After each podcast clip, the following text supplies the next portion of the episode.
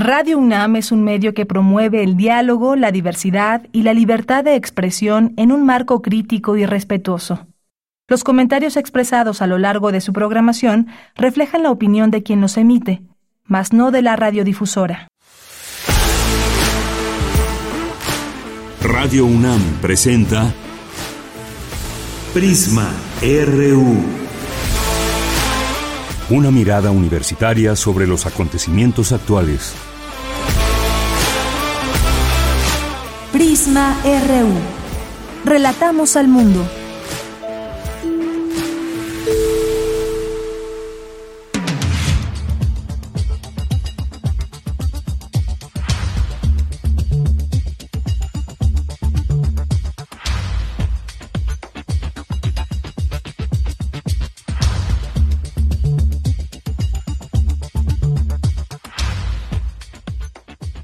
Muy buenas tardes, bienvenidas y bienvenidos a este programa ya terminando la semana 15 de julio. Gracias por su atención. Están sintonizando el 96.1 de FM y www.radio.unam.mx. Siempre es un gusto darles la bienvenida a este espacio de noticias. Mi nombre es Deyanira Morán y a nombre de todo el equipo de Prisma RU lo invitamos a que se quede con nosotros las siguientes dos horas.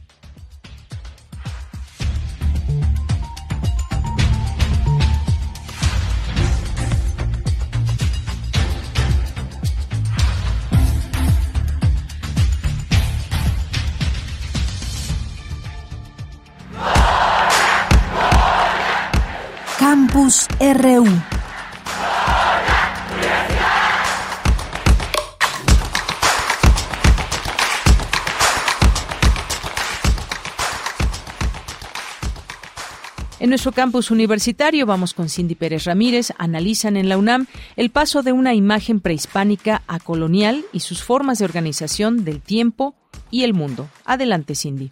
Auditorio de Yanira, muy buenas tardes. En el marco de la Cátedra Miguel León Portilla, se celebró en el Instituto de Investigaciones Históricas de la UNAM la conferencia Intlili Intlapali, Literaturas Indígenas de México, en donde la académica del Instituto de Investigaciones Estéticas de esta casa de estudios, Ana Díaz, señaló que las fuentes del siglo XVI no son un espejo de la realidad, son una reproducción distorsionada y por tanto, para traducir los códices hay que entender las transformaciones de los códigos y patrones. Poder ubicarnos en el siglo XVI, y esto es, es, muy importante, no solamente nos interesa saber cómo pensaban los nahuas, los mixtecos del siglo XVI, nos interesa también saber cómo pensaban los lectores del siglo XVI, cómo se expresaban en códigos formales, en códigos en formas discursivas, qué teorías, su cultura material, su cultura visual, cuáles eran sus paradigmas de pensamiento y cuáles eran precisamente todas sus convenciones, ¿no? Lo más interesante sería ver hasta dónde podemos nosotros aprender a pensar en Tonalpowali.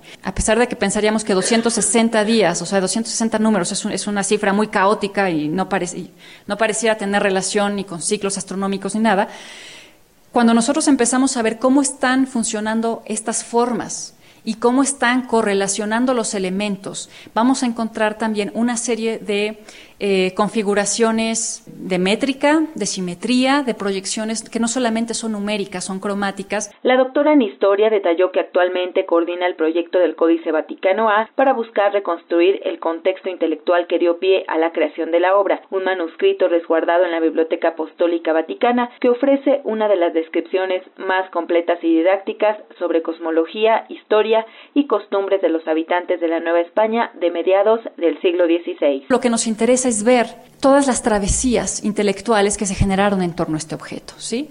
Lo que nos interesa es hablar de estos pintores y escritores del códice, un códice en el siglo XVI, que en realidad lo que están haciendo es traducir una serie de conceptos, una serie de concepciones del tiempo, de la persona, concepciones políticas, ¿no? Inclusive podríamos decir religiosas, aunque no teológicas, ¿no? Habría que ver cómo están precisamente configurándose las nociones de lo natural o lo sobrenatural, de todas esas categorías que nosotros empleamos para hablar del mundo y de la naturaleza, imagínense lo complejo, lo sofisticado que sería poder escribirlo en un libro. La transformación o el paso de una imagen prehispánica a una imagen colonial. Yanira, este es el reporte que tenemos de esta conferencia Intlili, Intlapali, Literaturas Indígenas de México, realizada en el marco de la cátedra Miguel León Portilla. Muy buenas tardes.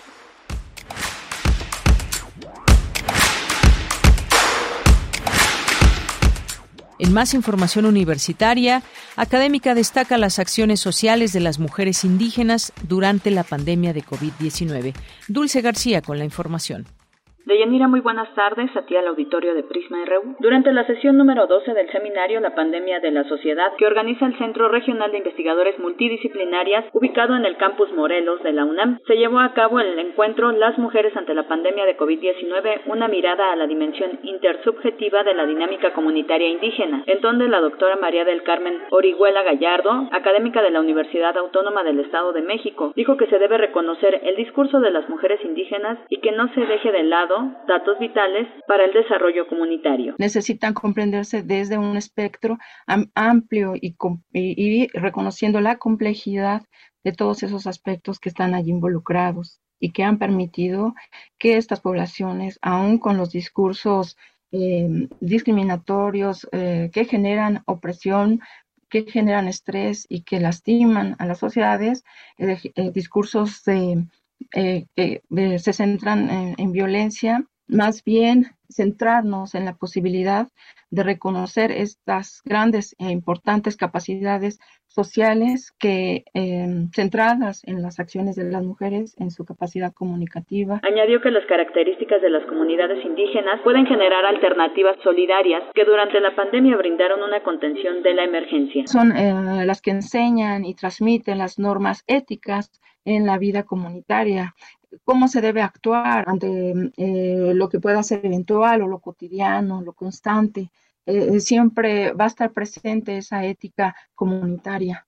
¿no? De cómo estos eh, elementos están em, cargados a partir de una ética, de una, un apego a formas socioculturales que están em, siendo transmitidas, compartidas, enseñadas eh, a partir de las prácticas de las mujeres, las que hacen posible los intercambios o la entrega de alimento no solo a las familias. La académica añadió que las mujeres indígenas han generado múltiples elementos que han hecho más solidaria la vida comunitaria y que bien podríamos implementar en alguna otra situación de emergencia sanitaria. Esta es la información. Muy buenas tardes.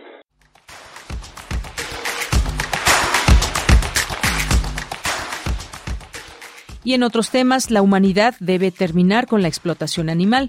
Debemos replantearnos las relaciones que tenemos con otros seres vivos. Cristina Godínez nos tiene los detalles. Deyanira, buenas tardes. Un saludo para ti y para el auditorio de Prisma RU. La postura antropocéntrica, denominada especismo, es una forma de discriminación hacia los otros animales por el simple hecho de que no son humanos. Se trata de la discriminación más terrible de la historia porque ha asesinado a más seres vivos que ninguna otra, expresó Jafet Gino Quintero Venegas del Instituto de Investigaciones Sociales de la UNAM el también especialista en zootecnia, dijo que etiquetar a algunas especies animales como de consumo, alimentación, compañía, laboratorio e incluso terapia solo es una construcción social y una clasificación que les hemos otorgado para ciertos fines que legitima utilizarles y arrebatarles la vida. A los otros animales se les arrancan las características de raciocinio o sea, se dice que el ser humano es el único individuo que tiene la capacidad de raciocinio. Se acepta por primera vez que los otros animales, otras especies de un animal, al tener un sistema nervioso central, son autoconscientes de su dolor y de su placer, ¿sí? Y que entonces tenemos que replantearnos todas nuestras relaciones que tenemos hacia con ellos. Por su parte, Beatriz Banda Cantón, doctora en bioética, reveló que la indiferencia, crueldad e irresponsabilidad dañan a los animales. Dijo que de alguna manera se ha puesto el foco en los animales de compañía toda vez que comparten nuestro espacio y vida. Sin embargo, hay millones de animales explotados que están confinados, mutilados y se les quita la vida sin acato a las normas oficiales. No necesitaríamos leyes prohibitivas ni punitivas, porque nuestra propia conciencia nos haría que, frenáramos ciertos comportamientos que tenemos hacia los animales, ¿no? Comportamientos violentos que hemos normalizado. La especialista de la Facultad de Medicina Veterinaria y Zootecnia comentó que en el ámbito legal, desde 2007 se trabaja en una iniciativa de ley general de bienestar animal que abarca a las especies domésticas y silvestres que están bajo el cuidado y tutela de los seres humanos. Deyanira, este es mi reporte. Buenas tardes.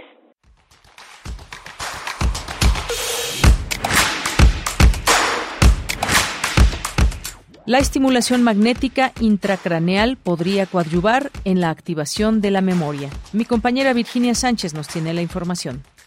Hola, ¿qué tal, Deyanira? Muy buenas tardes a ti y al auditorio de Prisma RU. Se ha desarrollado un método no invasivo denominado estimulación magnética intracraneal que podría ser útil para modular y mejorar algunos procesos de pérdida de memoria. Así lo señaló Perla Moreno Castilla, becaria postdoctoral del Instituto Nacional sobre el Envejecimiento de Estados Unidos, quien destacó que en la actualidad ha aumentado el interés en el uso de esta técnica para prevenir o modular la pérdida. Por ello, la importancia de poder estudiar lo que ocurre con esta intervención con un grupo de ratas de laboratorio jóvenes y adultas, donde se estudia el proceso de estimulación cerebral. Sin embargo, precisó, es relevante realizar estudios previos en estos modelos murinos, a fin de observar el funcionamiento real de esta tecnología en los procesos de memoria. La experta detalla brevemente cómo es el procedimiento de esta técnica se coloca esta bobina cerca de la frente o en alguna región del cráneo que sea de interés para tratar la depresión cerca de la frente. Y el electroimán cuando se enciende emite pulsos magnéticos que no causan dolor, pero que estimulan las células nerviosas en la región del cerebro que controla el estado de ánimo y la depresión. La egresada del laboratorio de Federico Bermúdez Ratoni, experto en neurociencia cognitiva del Instituto de Fisiología Celular, advirtió la posibilidad de que no a todas las personas con problemas de memoria por envejecimiento les serviría esta técnica, porque depende de la plasticidad cerebral, una característica sorprendente que define a la capacidad adaptativa del sistema nervioso para minimizar los efectos de las lesiones, modificando su propia organización estructural y funcional. Refirió que en los estudios científicos el hallazgo más claro que se tiene es que no hay un deterioro de las funciones cognitivas y la memoria en todos los individuos, sino un aumento en la variabilidad individual en las funciones cognitivas de cada quien. Hay personas que envejecen con funciones cognitivas y memoria semejante a la de los jóvenes y quienes tienen alteraciones y disminuciones en las funciones cognitivas.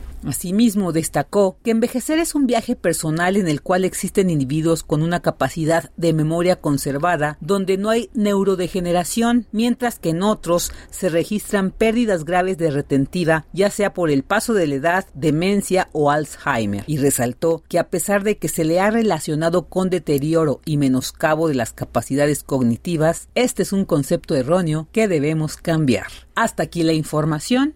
Muy buenas tardes.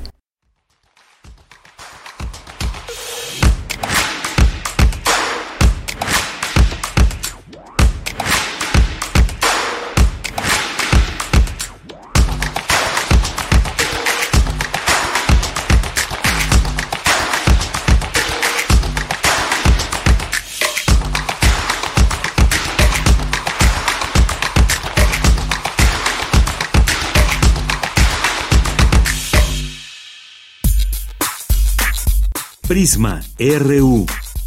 Relatamos al mundo.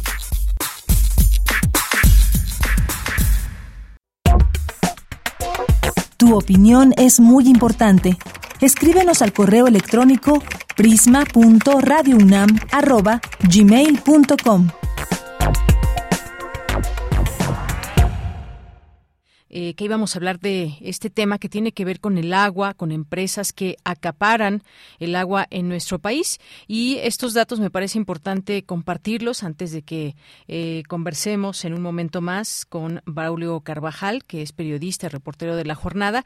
Y es que él escribió hace unos días una quinta parte del agua concesionada en México está en poder de un reducido grupo de 3.303 empresas que representan 1.1% de los permisos de explotación en este, de este recurso.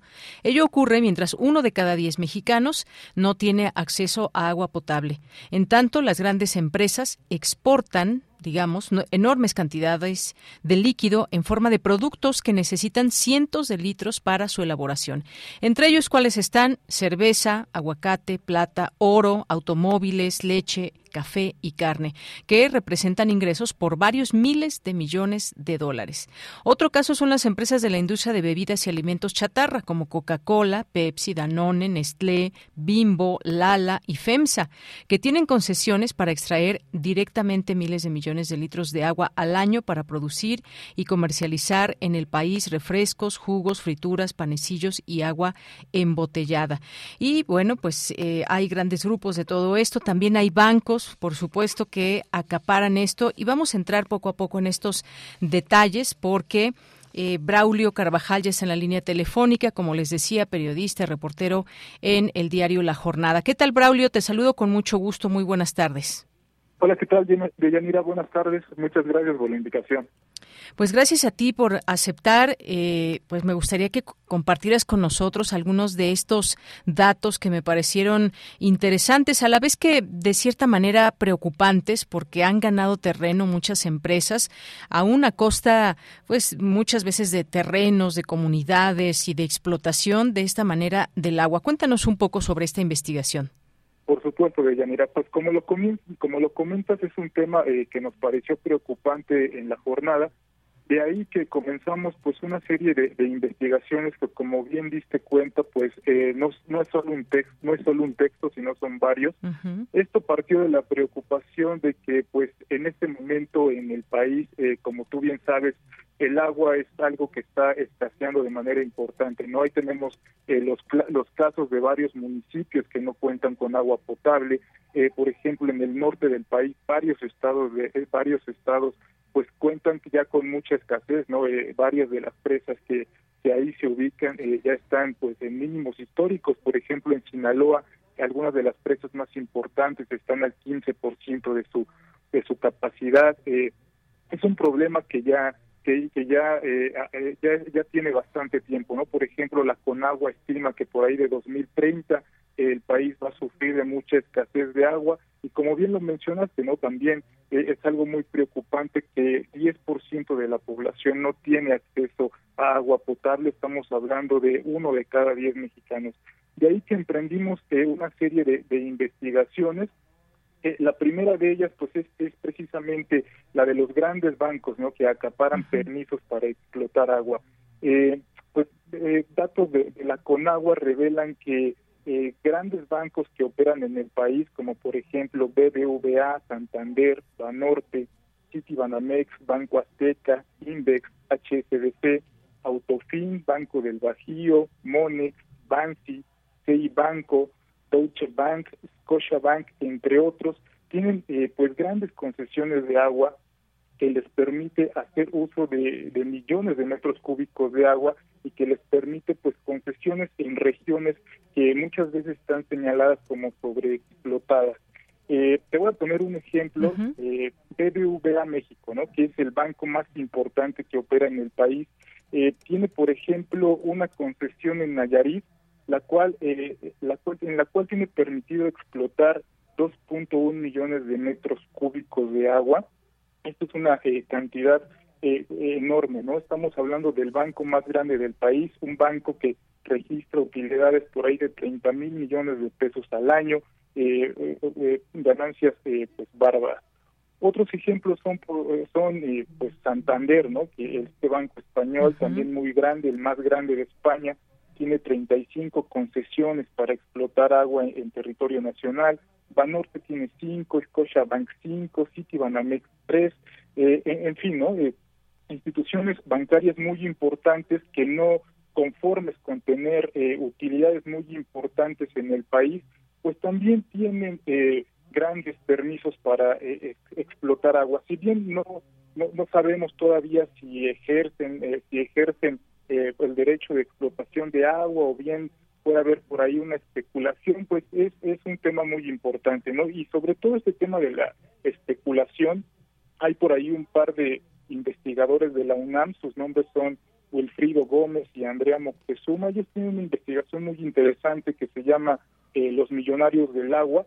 Ellos por ahí exponen que el hecho de que los bancos tengan estas grandes concesiones, eh, pues eh, representa un gran riesgo del país, ¿no? Porque a final de cuentas son instituciones financieras que pueden estar especulando con un recurso fundamental eh, para el país. Y, y, si, y si también por ahí recuerdas, por ahí a finales de, de 2020, eh, el agua comenzó a cotizar en Wall Street, ¿no? Entonces, estamos ya encaminados hacia algo que puede ser pues una especulación con el agua, por ahí tratar de conseguir recursos de, de un líquido que por ahí va a comenzar a escasear en los siguientes años, entonces hay que tener pues el dedo en el renglón en este tema. Efectivamente, ya lo dices bien con todo este tema. y yo me fui también con estas eh, distintas empresas de eh, industria de bebidas y alimentos chatarra, pero efectivamente partió todo eso porque, como dices, son varias investigaciones donde eh, estas instituciones financieras que tú comentas son parte también de la explotación del agua en México. Y uno se pregunta cómo se van dando estos arreglos, acuerdos, convenios, negocios, porque es un negocio finalmente muy grande el que prácticamente pues tengan acceso al agua, eh, la exploten y pues vendan sus productos y tengan ganancias eh, millonarias. Eh, dices tú en este en este reporte, en este reportaje, no conformes con dominar el sistema financiero, los grandes bancos que operan en el país, principalmente extranjeros, han comenzado a extender su poder de alcance a un recurso esencial. Y esto no se puede entender si no es con permisos, con el aval, por, supuesto, de autoridades. Y luego, pues, se hacen los sorprendidos eh, muchas veces cuando queremos eh, o ponemos el dedo en estos temas, el dedo en la llaga y criticar, porque pues no, no merece otra cosa más que una crítica el hecho de que grandes bancos e incluso extranjeros pues puedan estar explotando este recurso. No me imagino pues cuál es la cantidad que cada uno genera, pero son cantidades millonarias. Esto se vuelve un negocio redondo, Braulio. Exacto, ¿no? Y estamos hablando eh, de instituciones financieras muy importantes en el país. Para ponerte en contexto, eh, en, en México operan alrededor de 50 bancos, no todos tienen concesiones de agua de acuerdo con, la indagatoria que hicimos dentro de los datos de la Conagua, pero sí encontramos los que te mencioné, ¿no?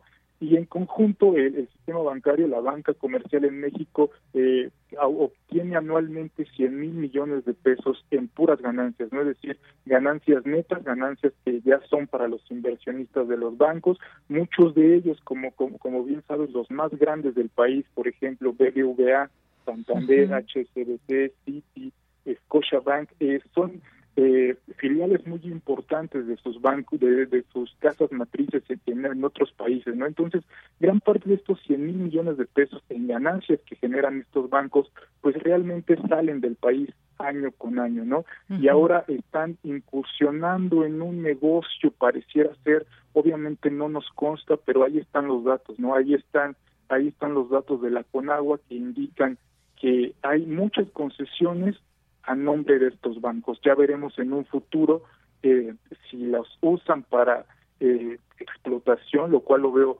eh, muy complicado porque evidentemente no tienen negocios que tengan que ver con agua, o si bien están ahí para especular. Pues sí, e, esa es la gran pregunta porque hay registros, como bien tú eh, agregas en esta investigación, según registros del organismo público, por ejemplo, BBVA, el banco más grande del país, tiene 10 permisos, dentro de los que destaca uno en Nayarit, que le permite utilizar 2.1 millones de metros cúbicos de agua al año, y otro en la cuenca Lerma-Santiago, que representa 1.6 millones de metros cúbicos anuales. Y así nos podemos ir con otros ejemplos. Por ejemplo, está esta, este de del acuífero Atemajac, cerca de Guadalajara, Jalisco, el cual está catalogado por la Conagua como sobreexplotado. Como tú bien dices, no podemos ni especular, ni mucho menos, pero pues tienen estos eh, digamos, eh, registros, estos negocios eh, por parte de instituciones bancarias, o bueno, por lo menos esta extender sus, eh, sus tentáculos en todo ello. Y sí, pues la pregunta bien vale la pena hacerse para qué o cómo utilizarlos y sobre todo también, pues si siguiéramos este hilo, quizás, pues cómo es que se dan estos arreglos, estos arreglos y estos acuerdos, que decía, no lo entendemos sin la participación de distintas autoridades. Pues claro. Y, el otro punto que también tocabas al principio de Yanira, pues es evidentemente eh, el de la explotación de agua por las grandes empresas, las cuales pues sí usan el recurso directamente para elaborar esos diferentes productos, ¿no? Ya ya mencionabas por ahí pues sobre todo el caso de las empresas de agricultura, ¿no? Y ahí van incluidas las, las grandes cerveceras en el país, que México tiene dos de las más grandes cerveceras del mundo, ¿no? Estas eh, fabrican aquí la cerveza, pero luego esta cerveza la, la, la, exportan, perdón, a otros países, sobre todo Estados Unidos, mucha va para Europa, ¿no? El caso del aguacate, que es el tercer producto más eh, más eh, exportado por México, pero son son productos que necesitan de una gran cantidad de agua para para producirse, ¿no? Este, por ejemplo, en México eh, los, los seis productos que más exporta México pues son la cerveza, el tequila, la carne, los berries, el jitomate. Todos estos todos estos productos eh, necesitan de grandes cantidades de líquido y pues podríamos decir que a final de cuentas las grandes empresas se están beneficiando de, de extraer agua del país, están generando ganancias y exportan agua si bien de manera indirecta por medio de estos productos, pero exportan agua a cambio de grandes ganancias, ¿no? Agua que se necesita mucho en el país, porque como te decía, uno de cada diez mexicanos en el territorio nacional no cuenta con agua potable, lo cual eh, me parece sumamente grave sumamente grave que existan eh, personas, comunidades enteras que no tengan acceso a agua, que les cueste mucho trabajo acceder a este líquido, muchas veces que tienen que recorrer distancias y demás. Y pues desafortunadamente vemos esta parte. Y digo desafortunadamente porque no es solamente el hecho de decir ya porque son otras empresas extranjeras, pues bueno, que se vayan de México, no en ese sentido. Sin embargo, pues sabemos que pues sus ganancias están son, son muy grandes, son enormes, son marcas muy consolidadas a lo largo de muchos, muchos años. Y también sabemos de casos específicamente que ha habido con algunas eh, algunas refresqueras, por ejemplo, que pues explotan, no solamente explotan el agua, sino también todo un tema con los productos que venden y que han provocado que muchas personas pues se vuelvan hacia esos productos, hacia la compra eh, insistente y, todo ese tema ligado con la salud, porque hay que decirlo, son bebidas y alimentos chatarra que han permeado a muchas comunidades y quizás no tienen a la mano eh, una jarra con agua, pero sí tienen un refresco de cola, ¿no? Por ejemplo. Exacto. Eh, eh, exacto, y aquí también se desprende otro tema de Yanira que me parece también muy importante, ¿no? Que es el tema de del agua embotellada.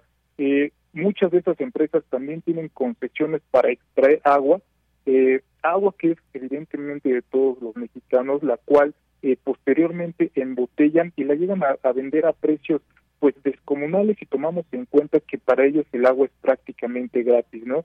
Eh, no por nada, eh, de acuerdo con datos por ahí oficiales, México es el mayor consumidor de agua embotellada del mundo, junto con Tailandia. En México, un promedio de cada habitante consume 274 litros de agua embotellada al año, esto en un mercado que es controlado por las empresas que ya mencionaba, ¿no? Coca-Cola, Danone y Pepsi. Entonces, aquí también hay atrás otro negocio de eh, grandes empresas que eh, explotan un recurso público del país y obtienen enormes ganancias. Efectivamente, pues Braulio Carvajal, muchas gracias por estar con nosotros aquí en Prisma RU de Radio UNAM y comentar con nosotros estos datos que revelas en tus investigaciones. Ya llegaron algunos eh, comentarios que al rato tendremos oportunidad de leer en Twitter acerca de este tema. Por lo pronto, muchas gracias y te seguimos leyendo ahí en la jornada. Gracias, Deyanira. Hasta luego. Hasta luego. Muy buenas tardes. Braulio Carvajal, reportero del diario La Jornada. Prisma RU. Relatamos al mundo.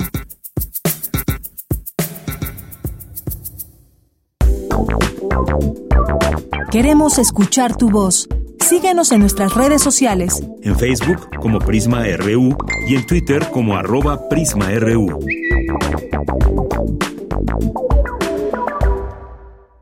Recibimos en este espacio de Prisma RU de Radio UNAM al doctor Gerardo Ceballos González, que es investigador del Laboratorio de Ecología y Conservación de Fauna Silvestre del Instituto de Ecología de la UNAM. Doctor, ¿cómo está? Muy buenas tardes.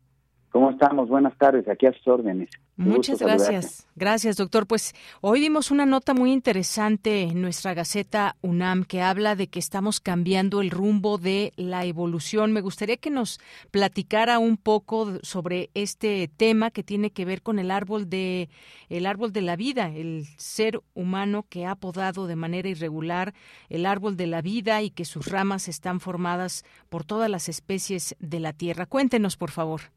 Sí, claro que sí, muchas gracias. Bueno, Mira, ah, eh, la, idea del árbol de la vida proviene de Darwin cuando él hizo sus este, eh, unos dibujos muy simples demostrando cómo era la relación entre los diferentes eh, grupos de plantas y animales del planeta en términos evolutivos, unos más cercanos a otros, es decir, ramas más cercanas al tronco, ramas, ramas más alejadas, y esto era una analogía a un árbol y le llamó el árbol de la vida.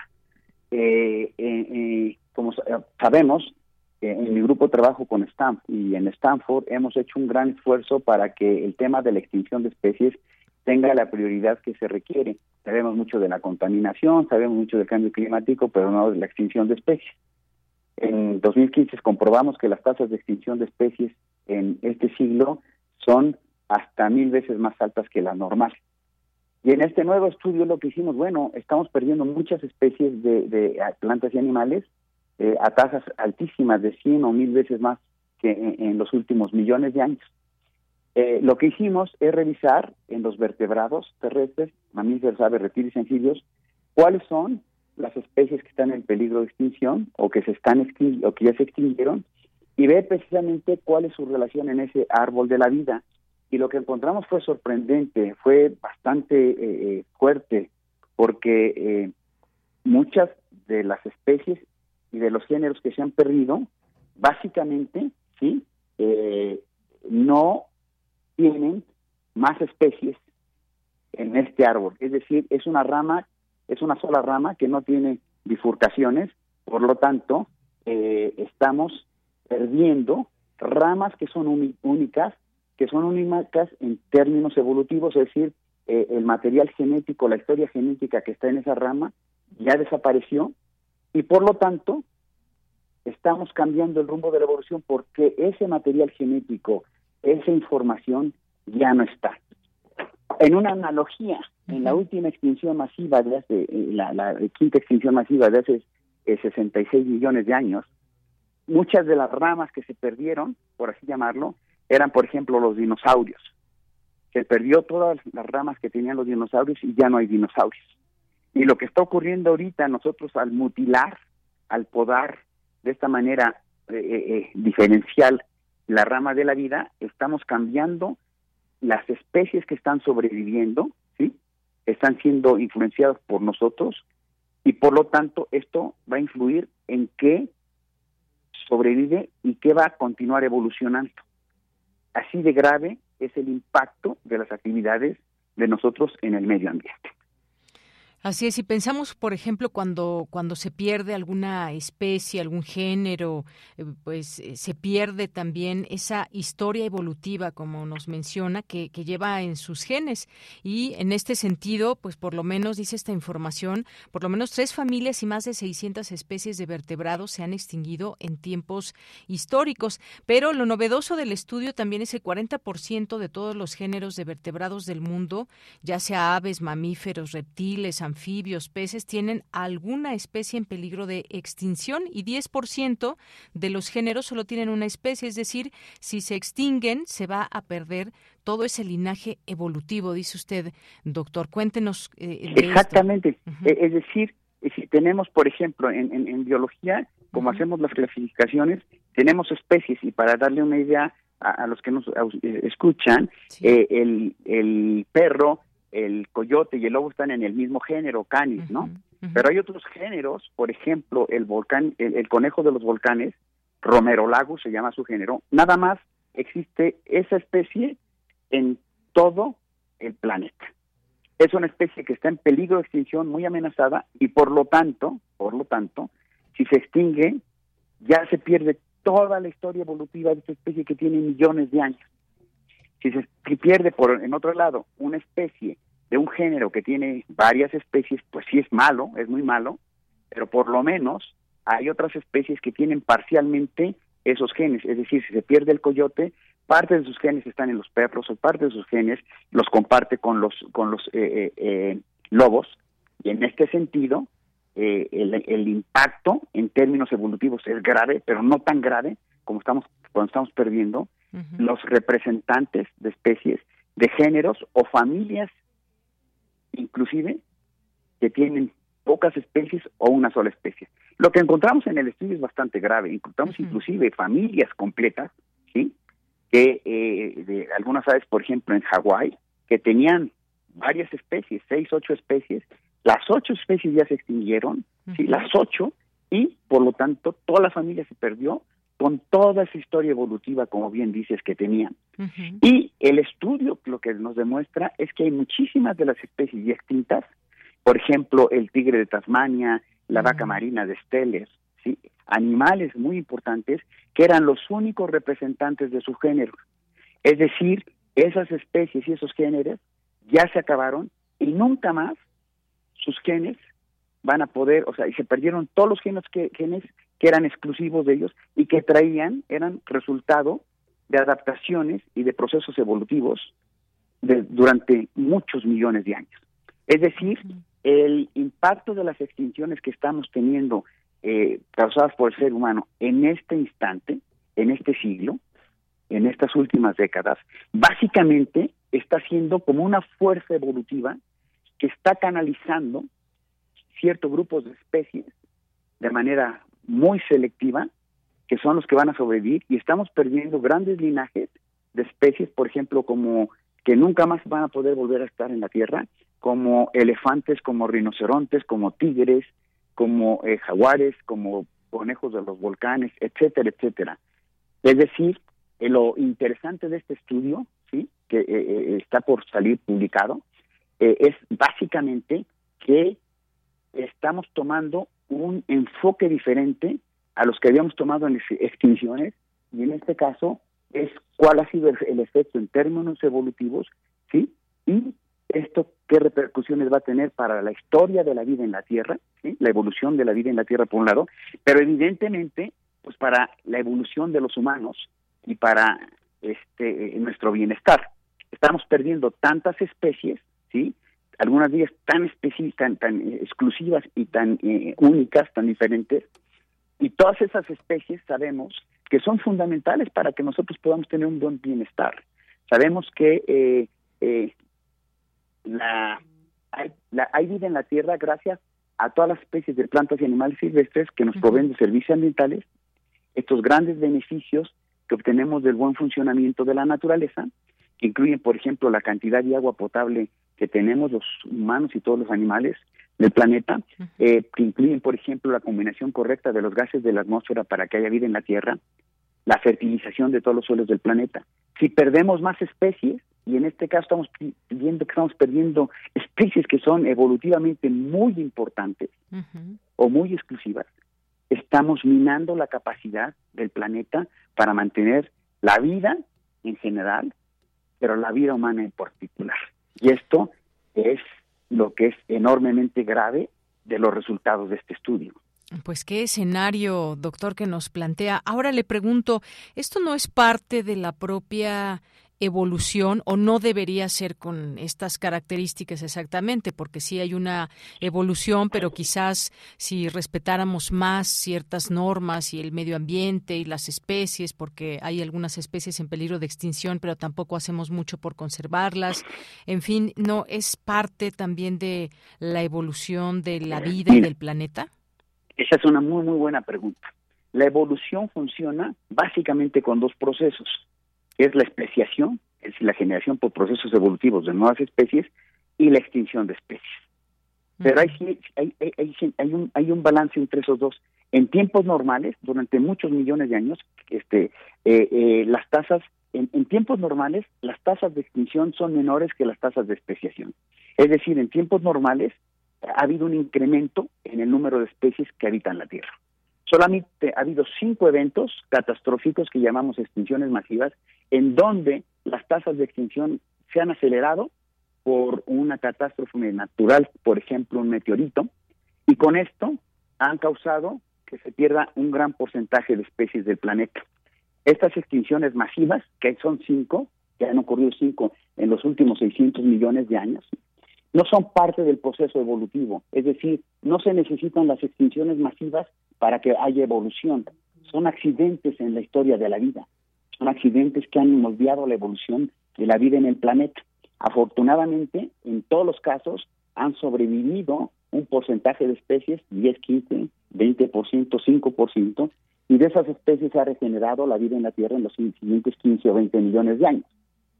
En este caso, que bien mencionas, lo que nosotros demostramos en el estudio que cambió el paradigma precisamente de que esto es mucho más acelerado que los tiempos normales, en el 2005 nosotros pudimos demostrar que las tasas de extinción que han normales en los últimos millones de años, ¿sí?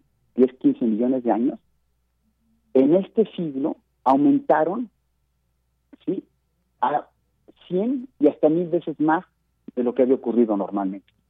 Es decir, Nuestros estudios indican que hemos entrado a la sexta extinción masiva, es decir, a un, uno de estos eh, eh, eh, periodos en la historia de la vida en donde las tasas de extinción se vuelven mucho más altas que las tasas de especiación, lo que quiere decir que estás perdiendo un gran número de especies y con esto estás cambiando la historia de la vida en la Tierra. En los cinco extinciones masivas anteriores, esto había sido por causas naturales. En este momento es por causas de ser humano. Y esta es una muy mala noticia. Pero por otro lado, es una buena noticia, porque si nosotros somos la causa, también somos la solución. Exactamente, en los, en los tiempos pasados fue imposible, no podía pasar. Llegó, se estrelló un meteorito, extinguió a la mayor parte de las plantas y animales del planeta, incluyendo a los dinosaurios, hace 66 millones de años, pues no se podía hacer nada.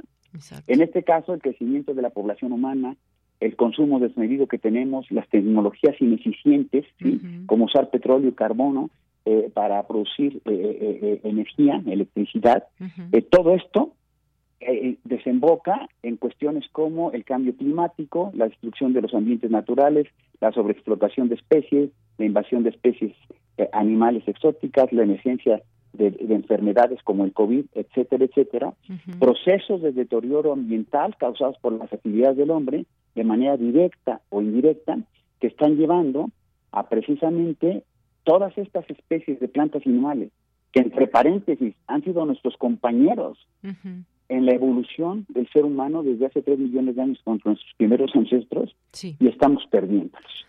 Ay, doctor, pues sí, datos muy fuertes, muy intensos, diría yo, porque estamos en 2022, pero si vemos, hay veces que cuando hablamos del futuro, decimos, bueno, el futuro, pero ¿de qué año estamos hablando? ¿Qué puede pasar, no sé, en, en 20 años más, en 2040, 2050? Esa también otra, es una muy buena acotación. Estábamos acostumbrados, hasta cuando yo crecí, que se hablaban de escenarios del año 2100, 2150, etcétera. Desgraciadamente, el deterioro ambiental es tan rápido que lo que ocurre en los siguientes 15 eh, o 20 años va a definir, fíjate, va a definir la evolución de la vida en la Tierra, o sea, qué sobrevive y qué va a poder seguir manteniéndose de las plantas y animales silvestres, de los ecosistemas, pero también va a definir de una manera enormemente importante si hay un colapso de la civilización provocado por la magnitud del deterioro ambiental que colapse las estructuras sociales políticas y eh, eh, sociales políticas y económicas del planeta. El COVID es una prueba de lo que puede pasar, es una prueba pequeñita de lo que puede pasar. Imagínate enfermedades con problemas como el COVID, sequías, hambrunas, y temperaturas mucho más elevadas a una escala 5, 10, 15, 20, 30 veces más amplia que el COVID, pues no hay sociedad que aguante. Pues eh, la buena noticia es que debemos y todavía podemos hacer mucho por evitar estos panoramas y eh, eh, en este sentido yo invitaría a las personas que están interesadas, si te pones a y te metes a internet y pones 50 maneras de ayudar al, al, medio ambiente, te saldrían muchas posibilidades. Al final, en este periodo de transición en todo el planeta de regímenes de políticos que venían del siglo pasado y que eh, fueron los regímenes que en los últimos 70, 80 eh, años determinaron la historia de eh, la humanidad. Estamos en un periodo de transición en estos últimos, este, este, estos líderes de ahorita, que son los últimos de esta gran tradición antigua. Los nuevos líderes, probablemente, sí, en los siguientes 10 o 15 años va a ser gente mucho más joven, gente que entiende, gente que tiene un panorama sobre los problemas ambientales, y probablemente, probablemente, si, si, si hay dos posibilidades. Una, que tengamos ese cambio rumbo, básicamente es algo muy sencillo, que es complicadísimo de hacer, pero son sociedades que fueran socialmente más justas, menor eh, eh, inequidad y ambientalmente sustentables. Muy bien. Ese es el futuro que podría mantenernos eh, correctamente en el planeta. Muchas gracias, doctor. Dejamos este, este consejo, 50 maneras de ayudar al medio ambiente, pónganlo por favor en su buscador y hagamos algo por el planeta, porque 20 años eh, nos va a tocar a muchos, esperemos, vivir y ya vamos a tener un escenario mucho más difícil. Gracias, doctor, por estar con nosotros aquí en Gracias a ustedes, les agradezco mucho. Hasta luego, un abrazo. Gracias. Gracias al doctor Gerardo Ceballos González, investigador del Laboratorio de Ecología y Conservación de Fauna Silvestre del Instituto de Ecología de la UNAM. Qué panorama nos deja el doctor, pero manos a la obra, ¿no les parece? Queremos escuchar tu voz. Síguenos en nuestras redes sociales. En Facebook como Prisma RU y en Twitter como arroba PrismaRU.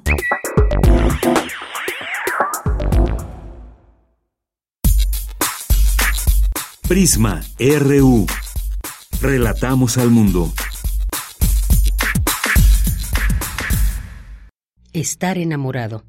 Francisco Luis Bernardes.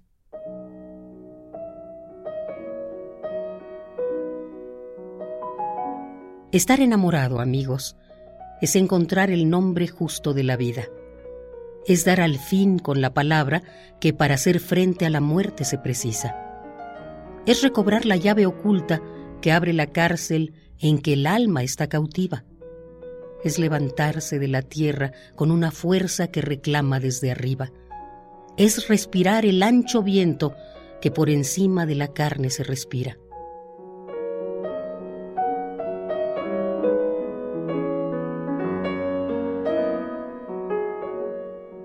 Estar enamorado es contemplar desde la cumbre de la persona la razón de las heridas. Es advertir en unos ojos una mirada verdadera que nos mira. Es escuchar en una boca la propia voz profundamente repetida. Es sorprender en unas manos ese calor de la perfecta compañía. Es sospechar que para siempre la soledad de nuestra sombra está vencida. Estar enamorado, amigos, es descubrir dónde se juntan cuerpo y alma, es percibir en el desierto la cristalina voz de un río que nos llama, es ver el mar desde la torre donde ha quedado prisionera nuestra infancia, es apoyar los ojos tristes en un paisaje de cigüeñas y campanas, es ocupar un territorio donde conviven los perfumes y las armas.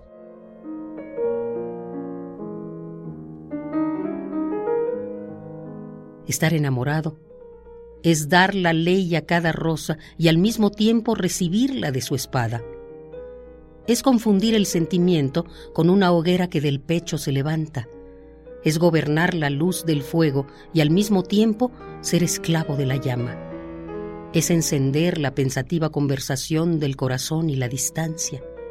Es encontrar el derrotero que lleva al reino de la música sin taza.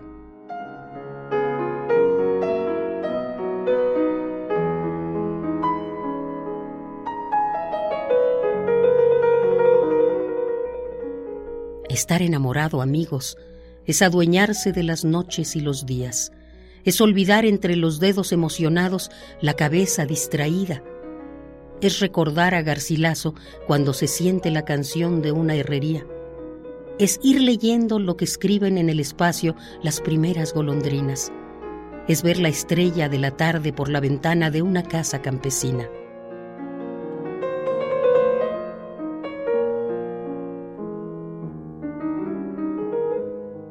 Estar enamorado es contemplar un tren que pasa por las montañas con las luces encendidas. Es comprender perfectamente que no hay fronteras entre el sueño y la vigilia. Es ignorar en qué consiste la diferencia entre la pena y la alegría. Es escuchar a medianoche la vagabunda confesión de la llovizna. Es divisar en las tinieblas del corazón una pequeña lucecita.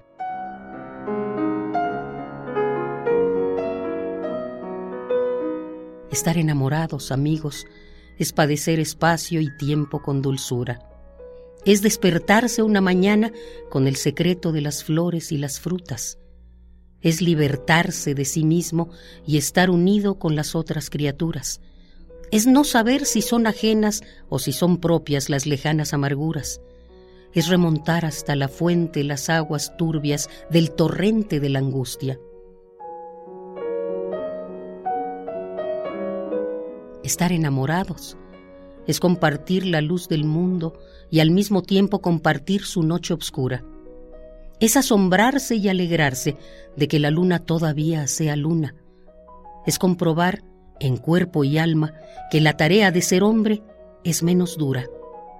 Es empezar a decir siempre y en adelante no volver a decir nunca. Y es además, amigos míos, estar seguro de tener las manos puras.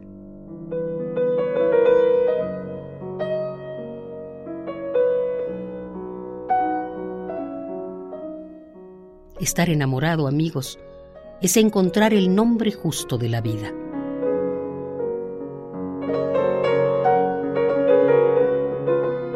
Estar enamorado. Francisco Luis Bernardes.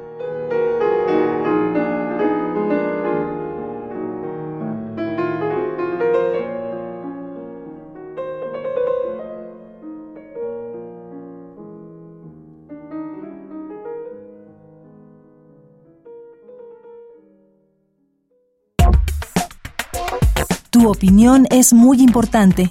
Escríbenos al correo electrónico prisma.radiounam@gmail.com.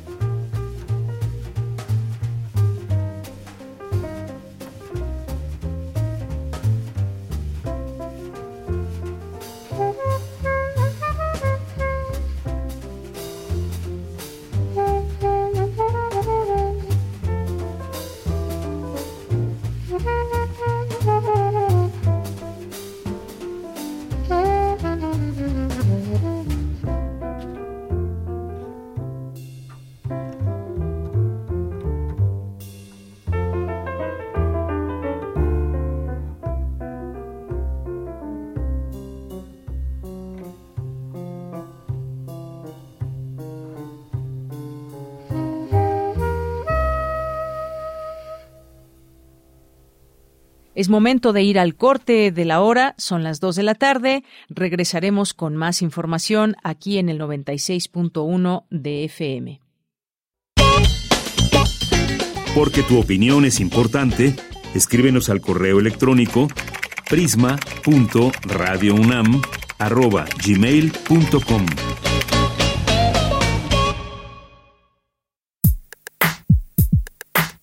Relatamos al mundo. Relatamos al mundo.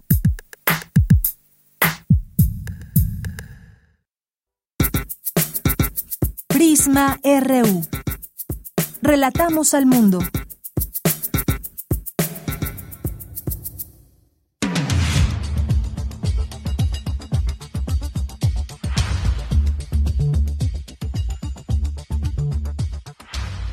En la información con Dulce García le tenemos que las políticas de financialización de la pandemia incrementaron las desigualdades económicas y sociales. Esto lo señala una académica de la UNAM. Cuéntanos, Dulce García. Deyanira, muy buenas tardes a ti al auditorio de Prisma RU. Las políticas que financializan la pandemia desvalorizan la energía social al igual que la vida natural, capturando dicha desvalorización y haciendo que las muertes de 5.6 millones de personas durante la pandemia se hayan convertido en un negocio. Así lo consideró la doctora Margarita Camarena, investigadora del Instituto de Investigaciones Sociales de la UNAM, al impartir la conferencia magistral Recuperar la riqueza y reinventar el valor ante las políticas que financializan la pandemia por COVID-19. Ahí la experta añadió que es necesario contrastar dicha financialización de la pandemia con ocho valores humanos, la amistad, la bondad, la sinceridad, la empatía, el amor, la paciencia, la gratitud y el perdón. El valor para los artistas es también un criterio fundamental. Al pintor le dice cuál es el valor del tono, del color que está manejando, cuál es la duración para el músico de escuchar el rap o de la música que prefieran, el valor es la duración del sonido, de las notas redondas, negras. Es el valor que uno le da a los objetos materiales por su representación monetaria, que es finalmente eh, el último recurso de la utilidad de las cosas que ha desarrollado el capitalismo como un motivo inconsciente, pero fundamental. Ya lo único que vale financieramente hoy en día es el dinero, ninguna otra cosa y no se interesa financieramente más que eso, ¿no? Explicó que desde 2019 la financialización de la pandemia significó una drástica caída inicial de los mercados de valores y de los títulos de deuda, que registraron un estricto empleo de la política monetaria para que mediante la flexibilización se creara un valor más circulante, más monetario y con bajas tasas de interés. Esta inyección de, de dinero corresponde a la tesis monetarista eh, y de política monetaria institucional de muchos organismos financieros para los que eh, eh, les parece que esto sea la forma de llegar a la estabilidad y recuperar el crecimiento, no, que no solo se mantuvo, sino que se hizo extremadamente desigual eh, al inicio y al principio de la coyuntura. En este sentido, la política fiscal fue puntual y principalmente soporte o apoyo al consumo de grupos de población o de segmentos empresariales para paliar eh, lo álgido de la crisis financiera que se manifestó como reducción de ingresos, parálisis, estancamiento. La doctora Margarita Camarena dijo que la mayoría de los países implementaron ese tipo de políticas, pero que dichas políticas más que asegurar la recuperación y la estabilidad, se dedicaron a asegurar la rentabilidad del mercado financiero, siguiendo la práctica del capitalismo de aprovechar las crisis para obtener las más altas tasas de beneficio. Añadió que la financialización de la pandemia no solo se planteó en un sentido de emergencia, sino de condición de guerra, que incrementó las desigualdades y que advirtió continúa. Esta es la información. Muy buenas tardes. Tu opinión es muy importante. Escríbenos al correo electrónico prisma.radiounam@gmail.com.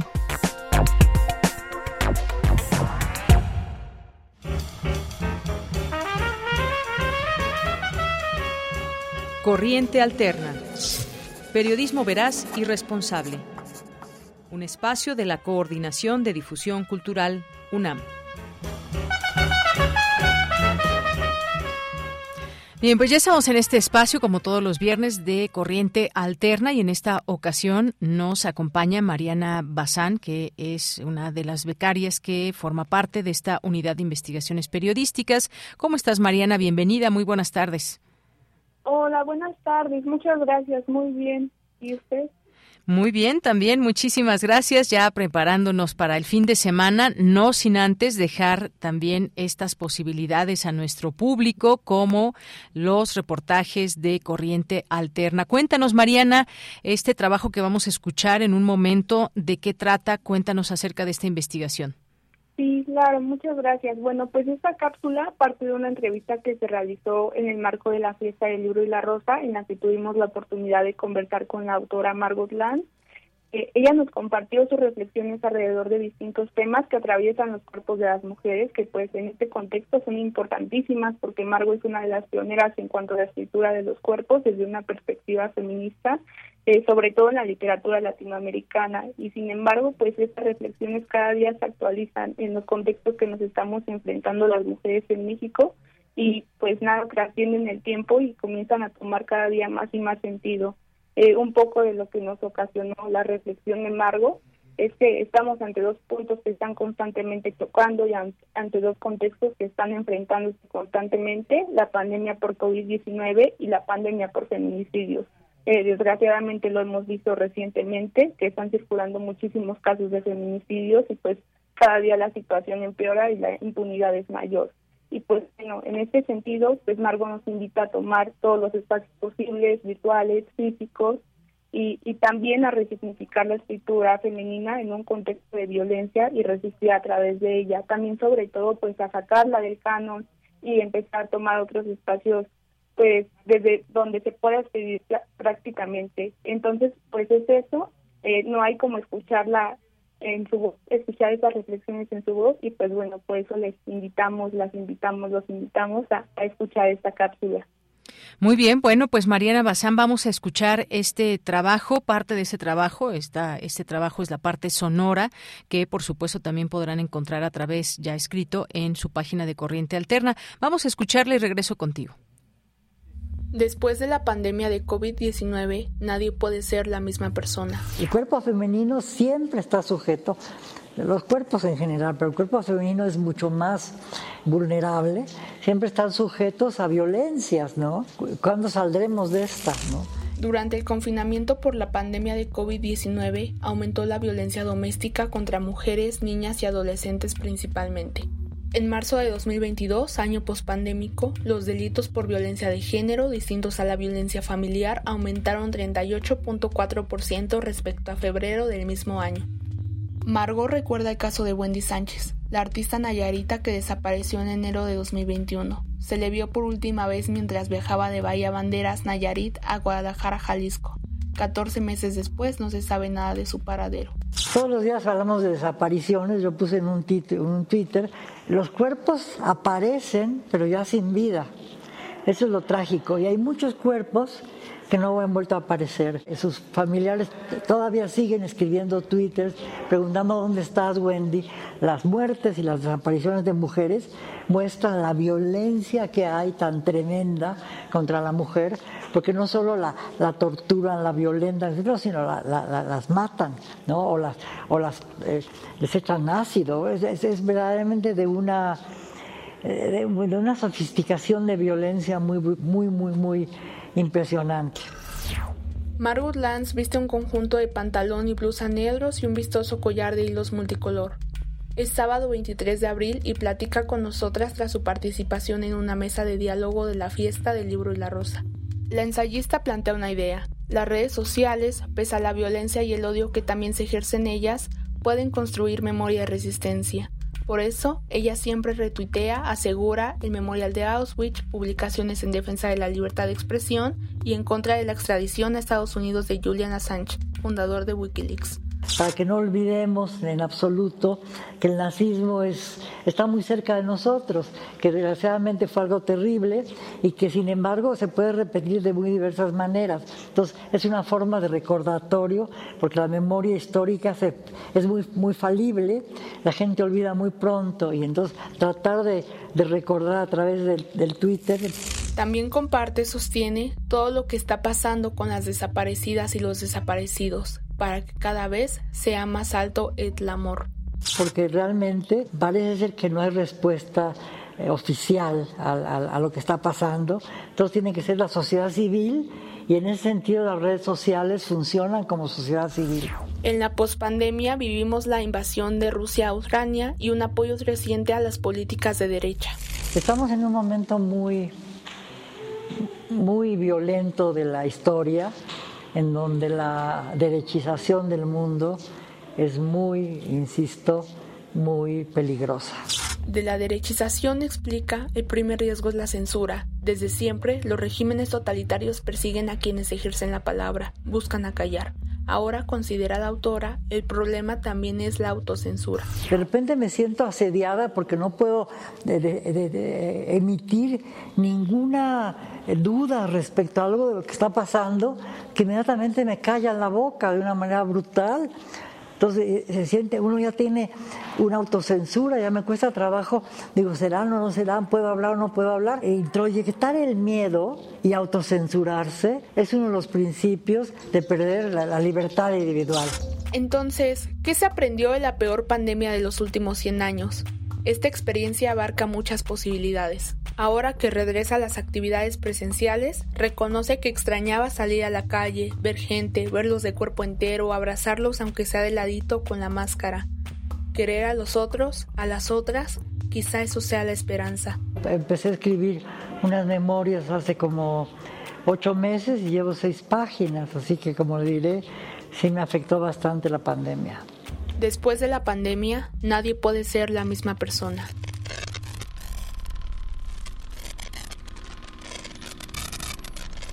Corriente Alterna.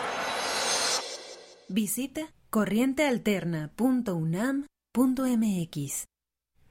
Bien, pues muchas gracias Mariana por eh, pasar esta entrevista de lo que dice Margot Glantz en referencia a estos a estos temas y como eh, como esto último que decían, pues a quién no le afectó esta pandemia o cómo eh, hemos cambiado, hacia dónde fuimos y todas las posibilidades que tenemos, fue como sobrevivir a esto, literalmente algunas personas o muchas personas en el mundo no lograron sobrevivir a todo esto, pero habrá que reponerse y habrá que seguir repensando. Ojalá que algo se haya movido en algunas personas. Ya vimos que en muchas no, pero ojalá que en muchas sí se muevan pues sentimientos, posibilidades y demás. Nos decía Pepe Gordon hace ocho días, justamente ahí en la fiesta del libro y la rosa, abrir nuestras corazas. Eso es importante.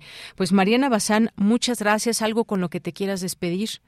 Muchísimas gracias. Igual eh, invitando a que la reflexión de Margot pues no se quede ahí y también pues decir que toca después de, de la pandemia en un contexto post-pandémico pues también toca reflexionar y resistir desde distintos espacios, en particular como lo dice Margot desde desde el cuerpo de las mujeres. Entonces pues eso, muchísimas gracias desde el cuerpo de las mujeres y todo este significado y este momento que hay para nosotras las mujeres. Muchísimas gracias, Mariana Bazán. Te mandamos un abrazo. Gracias a ti. Buen día. Buen día. Muy buenas tardes. Prisma RU. Relatamos al mundo. Continuamos ahora con este siguiente tema en esta charla con Valeria González Ruiz, coordinadora de vinculación e incidencia en política pública de Early Institute. ¿Cómo estás, Valeria? Bienvenida, muy buenas tardes. ¿Qué tal, Valeria? ¿Me escuchas? Bueno, un momentito más. Ah, ya te escucho, Valeria. ¿Cómo estás? Perfecto, sí, muy bien. Gracias, Deyanira. Gracias por, por tenerme aquí en tu espacio. Qué bueno que estás por aquí con nosotros. Y fíjate que este tema que vamos a abordar, sin duda, es muy, muy importante porque tiene que ver con, pues, este, eh, el tema del embarazo, que es, sin duda, pues, un, una etapa de las mujeres que deciden tener hijos. Y hay una encuesta que, que pues, revela ciertos datos. La, la encuesta nacional sobre la dinámica de las relaciones en los hogares, la ENDIRE 2016, que reveló que 17.3% de mujeres tuvieron un empleo en los cinco años previos, sufrieron alguna forma de discriminación laboral relacionada al embarazo. En principio, me parece, Valeria, hacer, eh, hacer visible este punto que me parece muy importante. ¿Cómo es que se discrimina laboralmente a una mujer con relación al embarazo? Ay, qué bueno que, que me haces esta pregunta porque me da pie a poder eh, transmitirle a tu auditorio que generalmente cuando hablamos de discriminación laboral por embarazo, en lo que pensamos siempre es en el despido o en la solicitud de prueba de embarazo. Eh, y quizás sí, por, o sea, quizás no nos viene a la mente porque es lo más denunciado. Más adelante te, te digo por qué. Pero hay muchas otras conductas que implican discriminación laboral por embarazo, como por ejemplo solicitarle a las mujeres que hagan labores que ponen en riesgo su salud, eh, el hostigamiento, no todo este ambiente nocivo de rechazo que se da en en el en el trabajo una vez que eh, saben que está embarazada la mujer. Eh, por ejemplo, si me permites, les voy a narrar aquí algunas frases de lo que nosotros recabamos en el informe Discriminación Laboral por Embarazo que publicamos desde Early Institute. Tu embarazo es un tema personal. Debes cumplir con tu labor y ser profesional. Nadie más puede hacerlo. Si quisiste un hijo, tienes que atenerte a las consecuencias. Tenía proyectos contigo, pero por haberte embarazado no será posible que participes en ellos. No pediste permiso para embarazarte son muy fuertes y desgraciadamente creo que si lo vemos desde esta perspectiva, todas y todos conocemos a una mujer, una tía, una prima, una amiga o incluso a nosotras mismas que nos pasó esto en nuestro trabajo. Desgraciadamente lo que hemos observado es que muchas veces el embarazo y la maternidad en los espacios privados como en la casa, en la familia, con los amigos, es, es lo felicitas, apapachas a las mujeres, eh, eh, toda una fiesta, ¿no? Cuando esto pasa, pero en los espacios públicos, especialmente en el trabajo, eh, sí existe una, una percepción de rechazo y desgraciadamente esto implica también una desventaja para ella. Eh, pero una cosa súper importante que nosotros hemos detectado en este informe es que eh, existen afectaciones directas también en la salud física del bebé, como parto pretérmino, bajo peso al nacer, mayor reactividad de él al estrés una vez que nace, e incluso casos terribles que también hemos podido documentar en los que hay abortos espontáneos, ¿no? Eh, entonces nosotros como un think tank especializado en primera infancia también queremos posicionar esto y, y hablar de la discriminación laboral por embarazo como un una problemática que se impregnaba en nuestra sociedad y que es mucho más estructural y compleja de lo que nos imaginamos. Efectivamente, pues sí, todo esto que has mencionado, quizás a muchas se nos hacen situaciones conocidas o escuchadas, eh, comentadas por algunas otras mujeres, este tema de la discriminación laboral por el tema de embarazo. Muchas veces, pues el solo hecho de pedir una, una prueba, porque esto, pues significaría que te den el puesto o no, o que subas de puesto, en fin, muchas otras cosas. Eh, negar la posibilidad, y esto en casos ya eh, extremos que se ha visto, algunos trabajos, sobre todo, pues muchas mujeres obreras, donde tienen que estar mucho tiempo de pie, o por ejemplo, la imposibilidad de ir al baño, eh, imponer labores que puedan poner en riesgo la salud de ella y de su hija o hijo, como bien decía, son algunas de estas conductas discriminatorias detectadas. Y a este punto, pues sabemos que hay también muchas leyes que protegen a la mujer. Hoy en día, ¿cómo andamos en este aspecto? ¿Cómo se han ido subsanando con, eh, con los años estas eh, situaciones donde la mujer ya tiene elementos a su favor que la puedan eh, defender ante situaciones como estas? efectivamente, uno, uno de los, pues digamos, ventajas que tenemos es que al menos la discriminación laboral por embarazo se sanciona o se, se marca como una conducta eh, que no debe de suceder y en muchas leyes se sanciona. Por ejemplo, está en el Código Penal Federal, en muchos códigos locales, está en la Ley Federal del Trabajo, Ley General de Responsabilidades Administrativas. Existe una percepción generalizada de que está eh, prohibido eh, pero te digo, generalmente lo asociamos con el despido, ¿no? Pero no, desgraciadamente no, todavía no hemos hecho consciente que esto tiene repercusiones. estos estereotipos que hay en torno a la maternidad y el embarazo, estos prejuicios en los espacios laborales, afectan de muchas otras formas. Y tú ahorita diste unos ejemplos que también son discriminación laboral por embarazo. Entonces, em, lo que nosotros queremos transmitir es que primero que nada se tiene que concientizar eh, a la sociedad de que la maternidad no es ninguna desventaja en el espacio público ni en ningún espacio. Y lo que nosotros queremos hacer desde Early Institute es convocar, ser proactivos y generamos unas recomendaciones, tanto para instituciones y organizaciones empleadoras, eh, como para autoridades de primer contacto y, por supuesto, tomadores de decisión. Eh, con respecto a las autoridades de primer contacto, va, digamos, la segunda parte de la respuesta a tu pregunta, porque primero que nada es muy difícil denunciar tu patrón sigue ahí, me explico, o tú sigues trabajando directamente para él, porque lo que no quieres es empeorar tu situación, ¿no? Entonces, eh, hemos detectado que no existen los mecanismos internos, eh, anónimos, confidenciales que garanticen la seguridad de la trabajadora. Entonces, esta es una recomendación específica para los empleadores.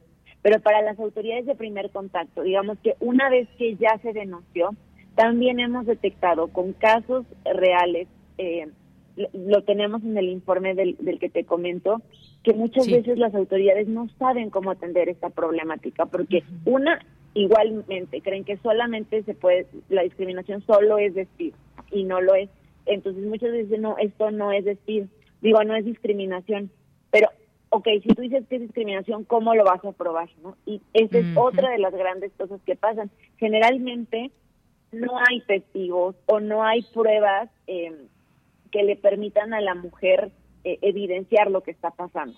Entonces, eh, las autoridades dicen, no, pues si no hay pruebas yo no, no puedo eh, sancionar esta conducta o esto que está pasando porque yo no tengo evidencia. Y entonces se revictimiza a las mujeres.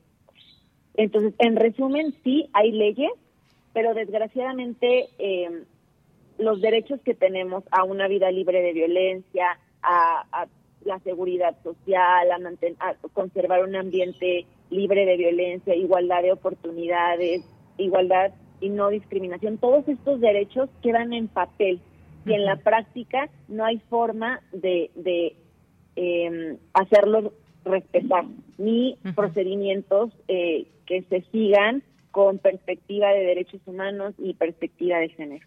Claro, pues sí, muy importante todo esto, hacerlo visible, porque muchas veces, y dependiendo el contrato de, de, las personas, pues ahí se tienen muy bien estipulados cuánto tiempo puede eh, tomar antes, después del embarazo, y pues bueno, tiene esta protección de ley, pero hay muchos trabajos, digamos, de una manera informales y que pues simplemente si al empleador no le gusta que esté embarazada o que tenga un hijo, en fin, pues simplemente no va a decir que es por esa causa, pero muchas veces se cierra la puerta a las mujeres. Hay incluso empresas de mucho renombre que dicen, eh, pues apoyar a las mujeres y demás, pero por el solo hecho, eh, si tienen que escoger entre una mujer que tiene un hijo o que está embarazada o entre un hombre que tiene pues eh, esa postura de, de, no tener hijo, por ejemplo, eh, pues se elige muchas veces de manera silenciosa y a veces no tanto al hombre para un cargo eh, para un cargo específico. Esto sucede, perdón, y como habías bien dicho, pues tienes que comprobarlo a la hora de hacer una denuncia y a veces es muy, muy difícil que puedas hacer esto. O simplemente cuando tienes un contrato que no es nada formal y de pronto eh, pues estás, decidiste embarazarte, estás embarazada y simplemente te dicen ya no te voy a renovar el contrato. Eh, no te dicen porque estás embarazada, pero pues es por eso. A muchas mujeres eh, les ha pasado esto y no tienen nada eh, que las defienda, no tienen cómo defenderse ante esta situación porque ahí la razón es que se acabó tu contrato. No te lo renuevan por esa razón, pero no te lo dicen. Así que, pues hay mucho que decir, sobre todo hacerlo visible.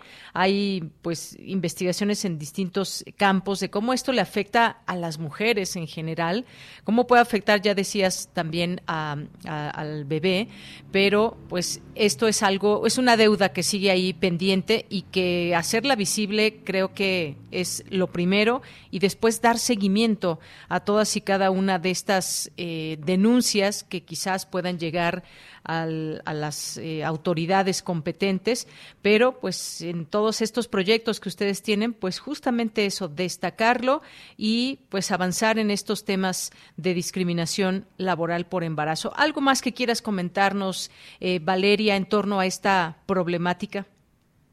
Eh, pues finalmente hacer un llamado, ¿no? A informarnos eh, creo que también es importante que las mujeres sepamos cuáles son nuestros derechos y cuáles em, eh, son los mecanismos eh, de denuncia que, con los que contamos, eh, que sepamos también todas las personas, no, especialmente a los empleadores, cómo nuestras conductas pueden repercutir no solamente en los derechos laborales de las mujeres, sino en su derecho a la salud, en su derecho a, a, a la estabilidad, eh, a la seguridad social, pero sobre todo que veamos el vínculo directo que existe con los bebés.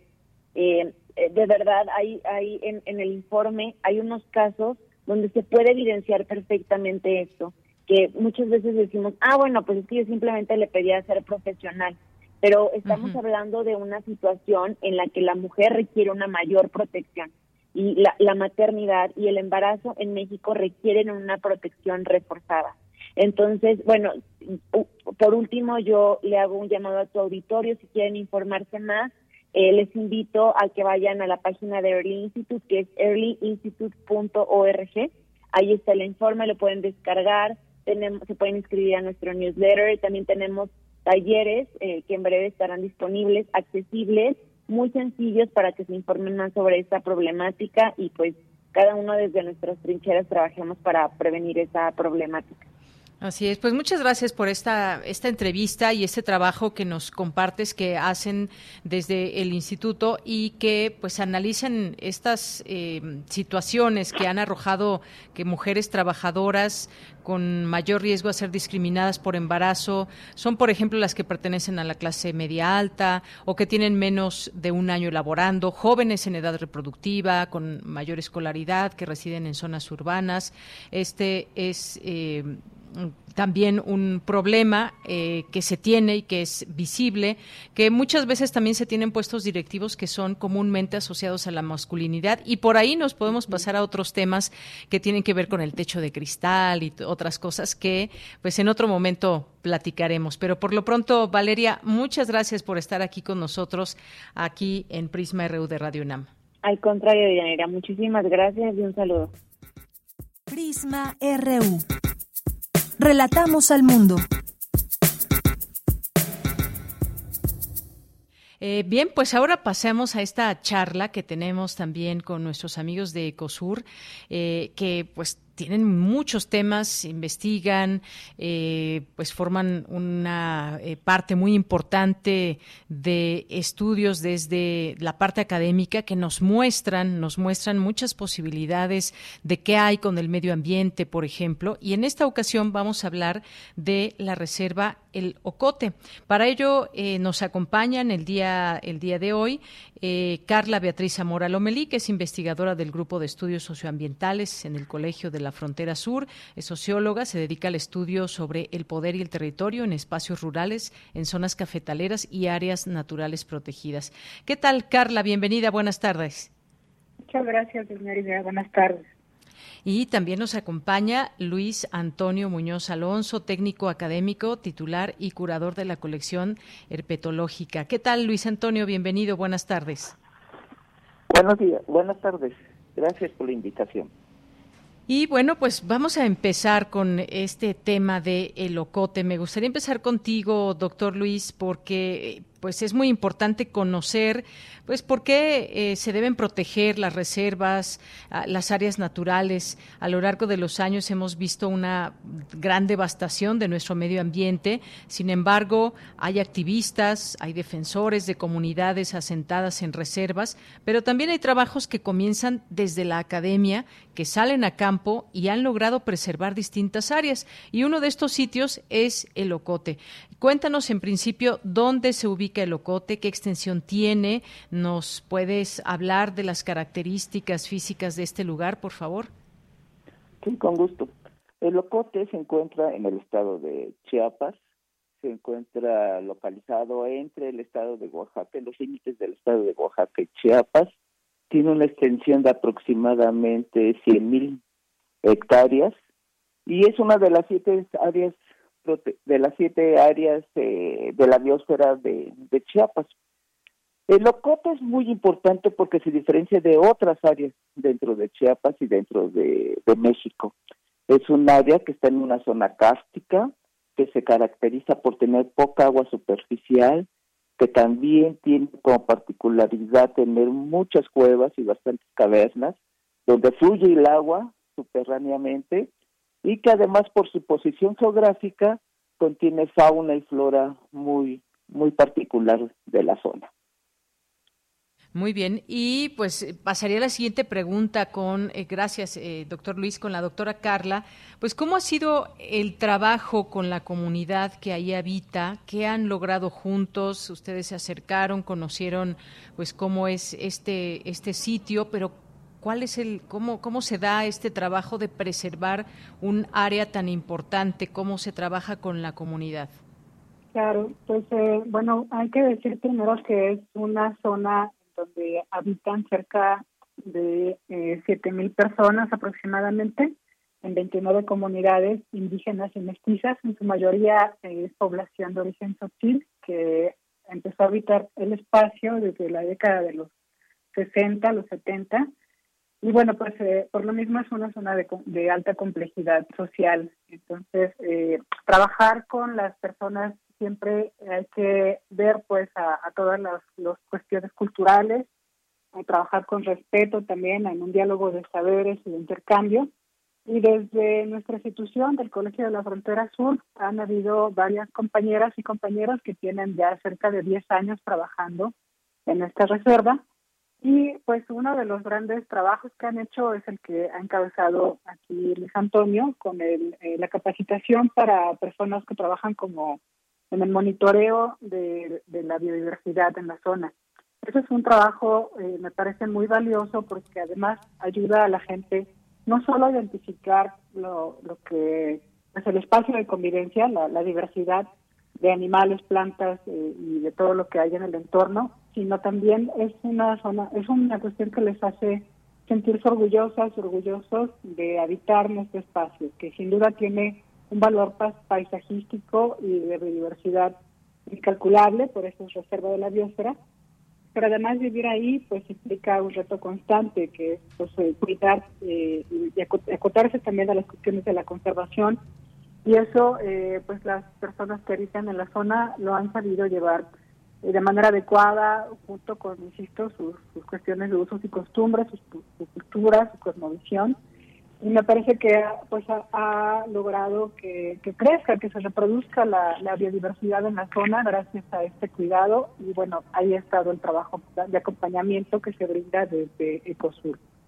Muy bien, pues qué interesante ese trabajo con la comunidad y esta eh, eh pues esa pauta que ustedes dan y que la comunidad responde de esta reserva de la biosfera.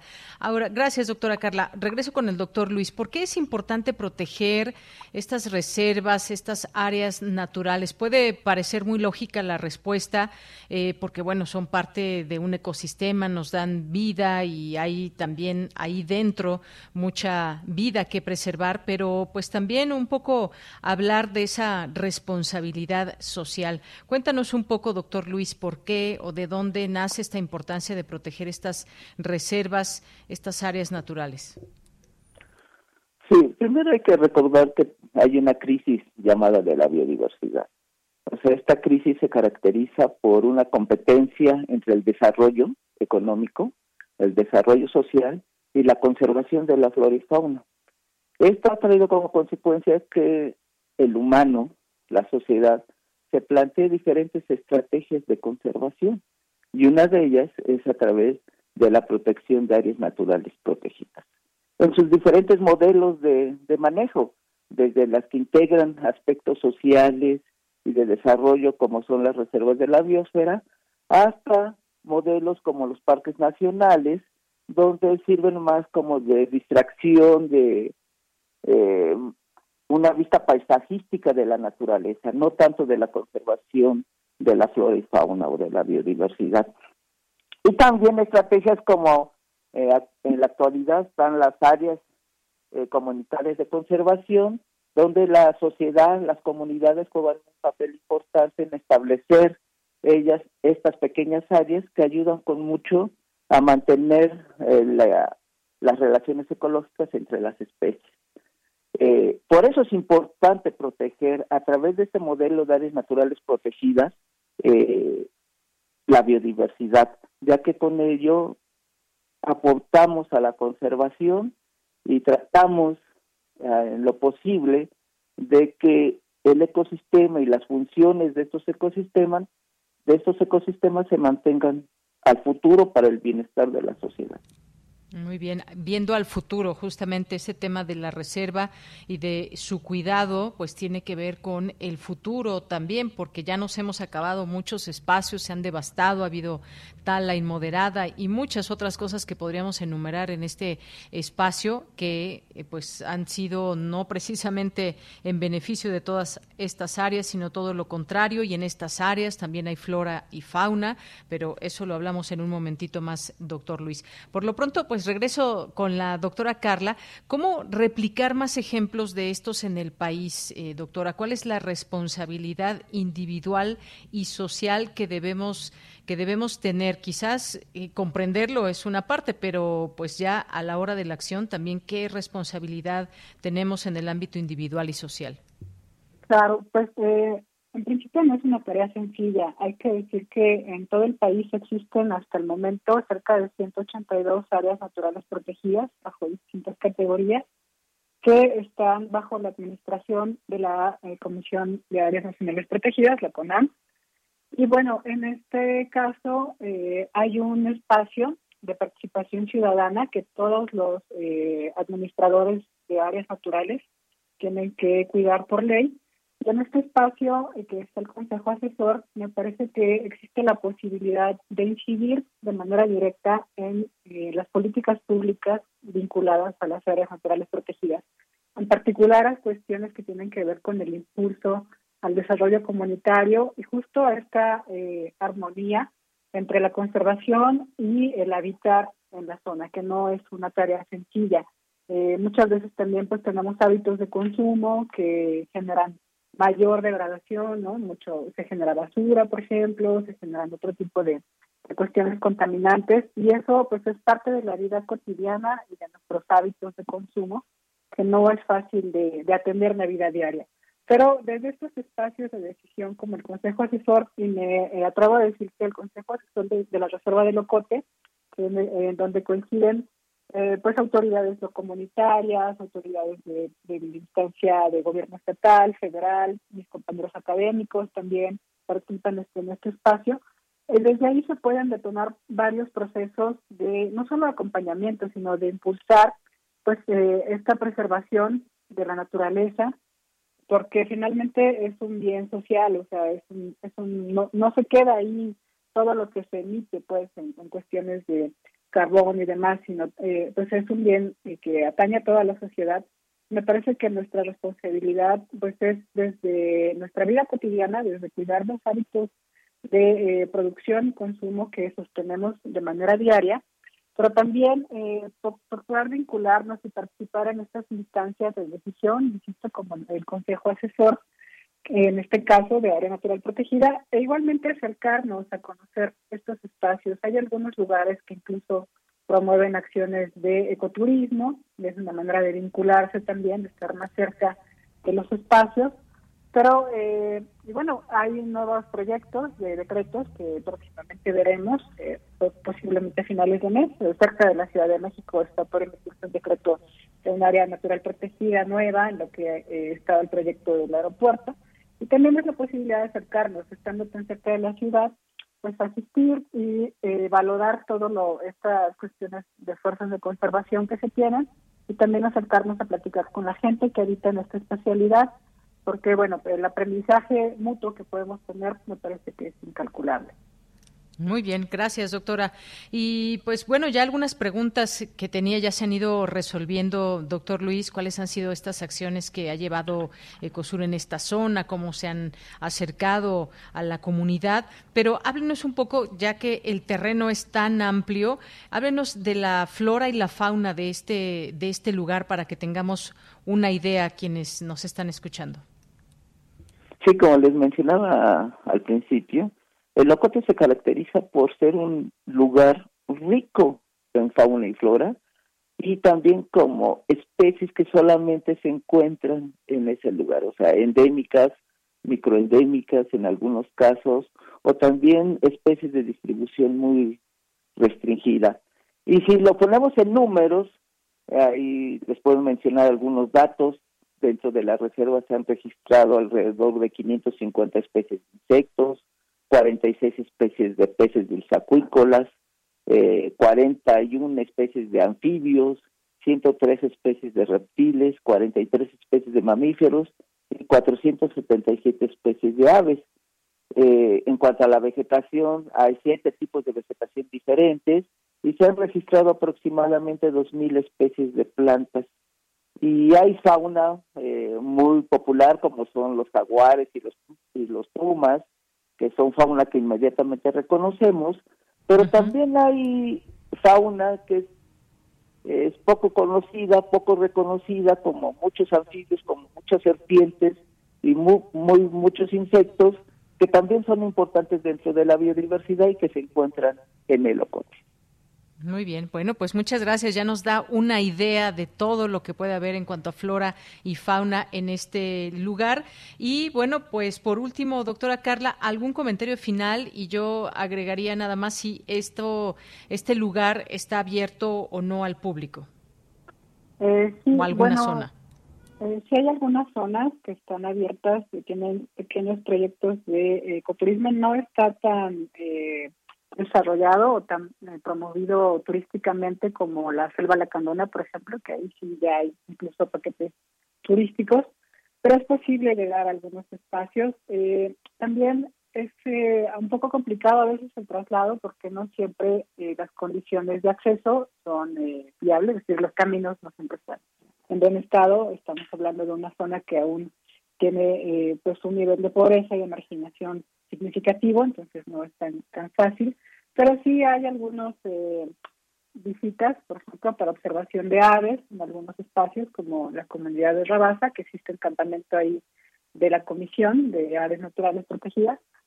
Y bueno, pues eh, eh, una de las grandes aspiraciones que se tiene en la comunidad es que se convierta en algún momento en un espacio ecoturístico, como se tiene, insisto, en otros espacios como la Lacandona, o como en las lagunas de Montebello. Esa es una de las aspiraciones que se tienen en la comunidad. Esperemos que se logre pronto porque también significa un ingreso para las comunidades bastante importante.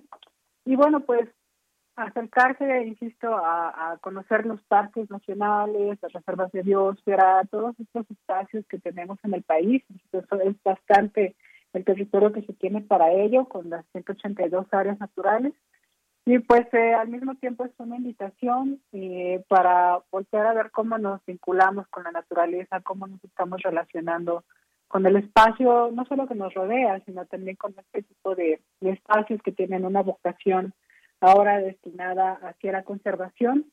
Y pues eh, el reto que tenemos enfrente con las cuestiones climáticas y con todos estos aumentos eh, de contaminantes y demás no es menor y pues es una tarea que, tenemos que asumir ya tanto de manera individual como colectiva para repensar, pues vuelvo al tema de los hábitos, de las cuestiones de consumo, pero también para aprender más de cómo eh, se realizan estos procesos en eh, este tipo de espacios. Y bueno, para quienes estén interesados o interesados, en Ecosur tenemos un repositorio de trabajos escritos en nuestra página cosur.mx y también eh, ofrecemos eh, posgrados, maestrías y doctorados interdisciplinarios. Y bueno, varias de las personas que trabajan en, la comisión eh, han sido, han obtenido ahí sus, capacitaciones, sus grados y demás. Y también es una manera de acercarnos, ¿no? A través de esta producción de conocimiento y de poder conocer un poco más de este entorno. Muy bien. bueno, pues Muchísimas gracias, gracias a ambos por explicarnos y contarnos de Elocote, esta reserva allá en Chiapas. Cuando vayamos por allá, pues quienes nos están escuchando, quizás poder tener la posibilidad de conocer este sitio en las partes que se permiten. Ahora con esto del ecoturismo también, pues es una buena manera de darnos cuenta que cómo se están preservando estos lugares. Muchas gracias, eh, doctora Carla Beatriz Zamora Lomelí. Muchas gracias por el espacio. Muy buenas tardes y gracias, doctor Luis Antonio Muñoz Alonso. Igualmente, gracias. Pues gracias a, a, ambos que estuvieron con nosotros con este tema y gracias a todo el equipo de Ecosur. Continuamos. Prisma RU. Relatamos al mundo. Vamos ahora con Melomanía RU con Dulce Wet.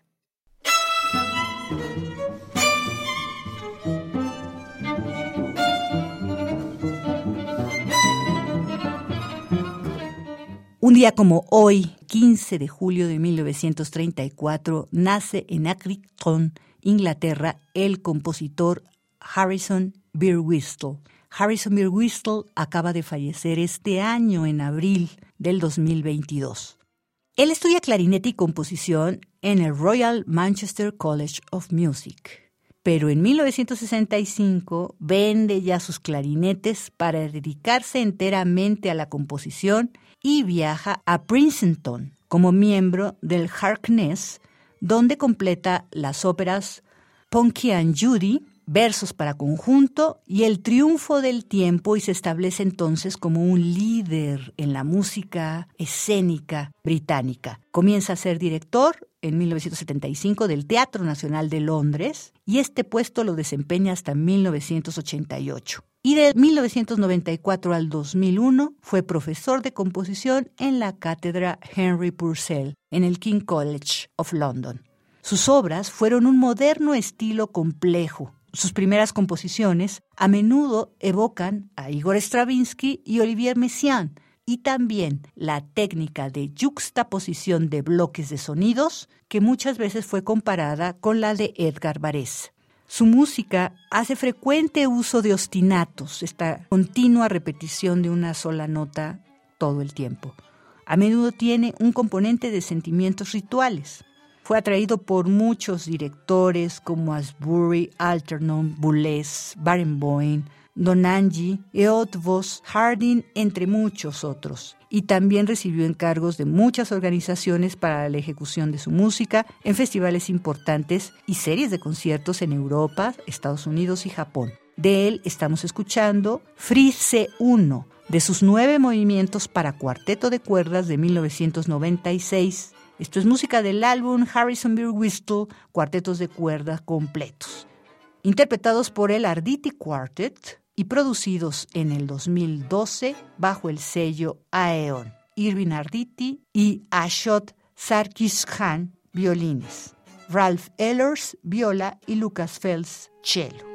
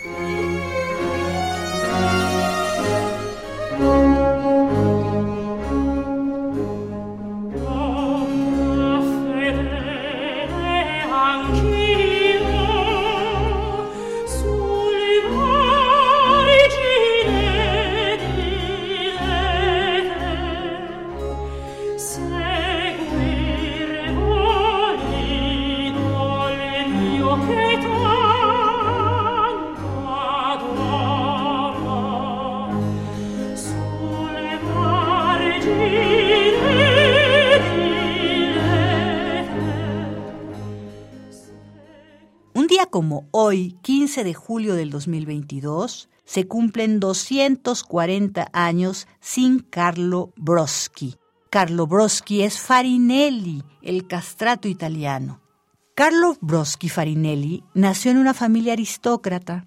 Su padre, Salvatore, fue el responsable de su primera educación musical. Con otros niños italianos aspirantes a cantantes, fue castrado desde su niñez y mantuvo la voz de soprano durante toda su vida. Con el tiempo, pasó a ser protegido de una rica familia napolitana, de la cual adoptó el apellido Farinelli. Su primera actuación fue en Nápoles, donde obtuvo un gran éxito con Angélica Emedoro. Su consagración llegó tres años después al interpretar en Roma el papel principal de Aledaida, y los años siguientes visitó los teatros más prestigiosos de Europa. Cantó en Viena, Milán, Venecia, Múnich, Londres, París y Versalles, entre otros escenarios. Durante su estancia de tres años en Londres, la entonación de su voz alcanzó el máximo nivel de pureza y se retiró de los escenarios para instalarse de modo permanente en la corte de Felipe V. Hoy lo recordamos a 240 años de su fallecimiento con el aria Sombra fiel también de la ópera Idaspe de Riccardo Broschi compositor italiano nacido en 1698 y fallecido en 1756. Esto es música del álbum Arias para Farinelli del sello Harmonia Mundi, producido en el 2002, con Vivi Cayeno como mezzo-soprano, la orquesta de la Academia de Música de Berlín, dirigidos por René Jacobs.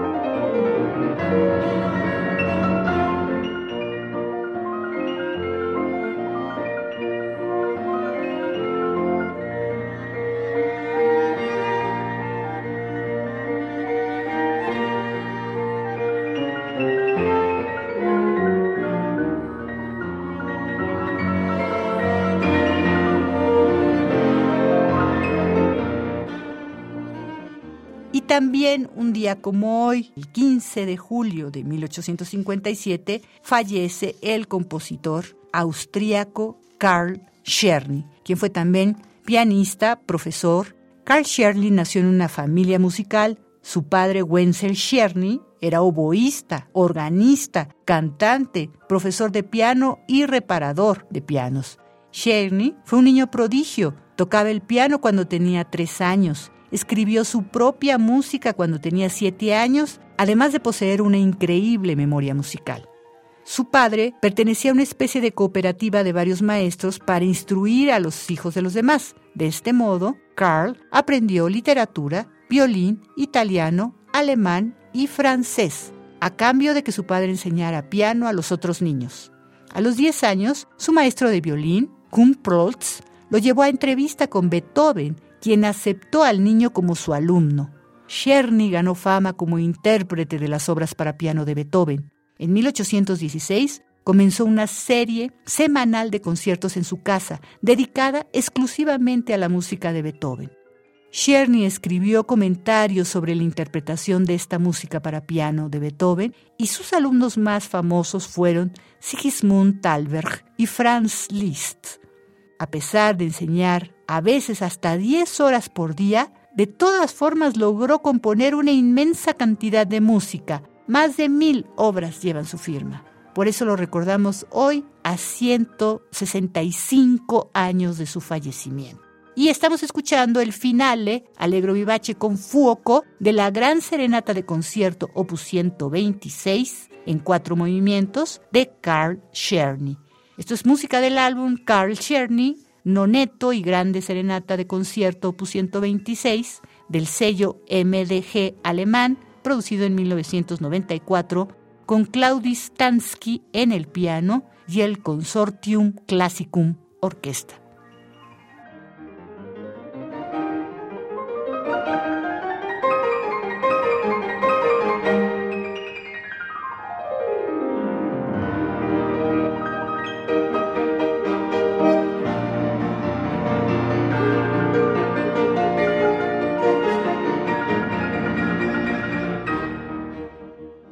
Y hasta aquí Melomanía de hoy viernes 15 de julio del 2022. Miguel Ángel Ferrini y Dulce Wet, además de agradecer infinitamente su atenta escucha y sintonía, les deseamos un gran y provechoso fin de semana. Nos escuchamos muy pronto. Hasta la próxima.